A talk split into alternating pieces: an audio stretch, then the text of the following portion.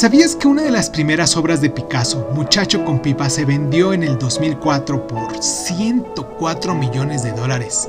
Todo un récord mundial para un cuadro en ese momento. Pablo Picasso fue uno de los artistas más famosos e influyentes del siglo XX.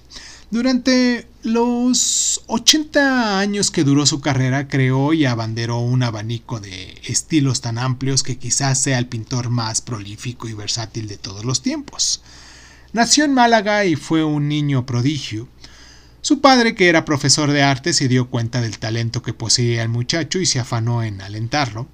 A principios del siglo XX, Picasso viajó a París, faro de la vanguardia artística del momento, y ahí, tras el suicidio de su mejor amigo en el año de 1901, inició con la que se conoce como la época, la época azul, pues creaba todas sus composiciones en distintos tonos de azul para transmitir la tristeza y pobreza de sus figuras. Ya en el año de 1904 cambió a tonos más cálidos, pasando así a la época rosa, durante la cual se dedicó casi exclusivamente a retratar personajes circenses y arlequines, en el año de 1907 pintó su primera obra cubista, Las señoritas de Avignon. Tomando los cánones occidentales como punto de partida, utilizó como modelo esculturas polinesias, ibéricas y africanas.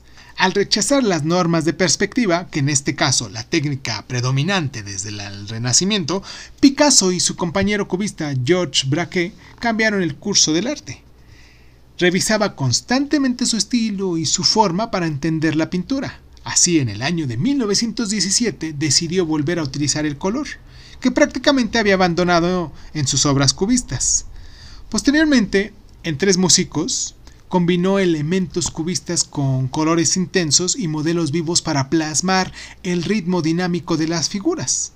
A finales de la década de 1920, el artista se unió al movimiento surrealista intrigado por el concepto de la metamorfosis.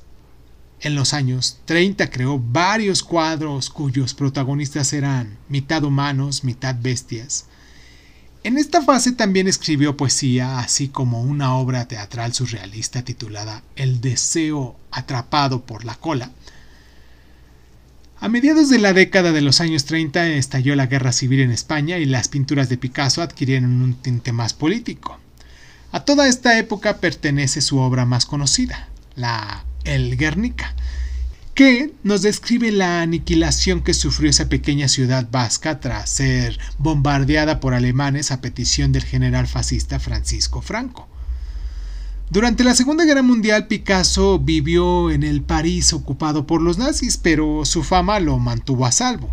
Ahora bien, la energía creativa del artista no disminuyó con la edad y continuó creando pinturas, litografías y dibujos hasta su fallecimiento.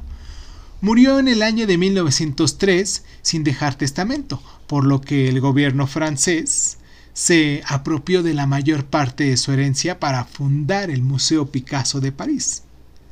¿Sabías que además de la colección de París se pueden encontrar múltiples obras del artista en los museos de Picasso de Málaga y Barcelona, así como en el Museo de Arte Moderno y en el Museo Metropolitano de Nueva York?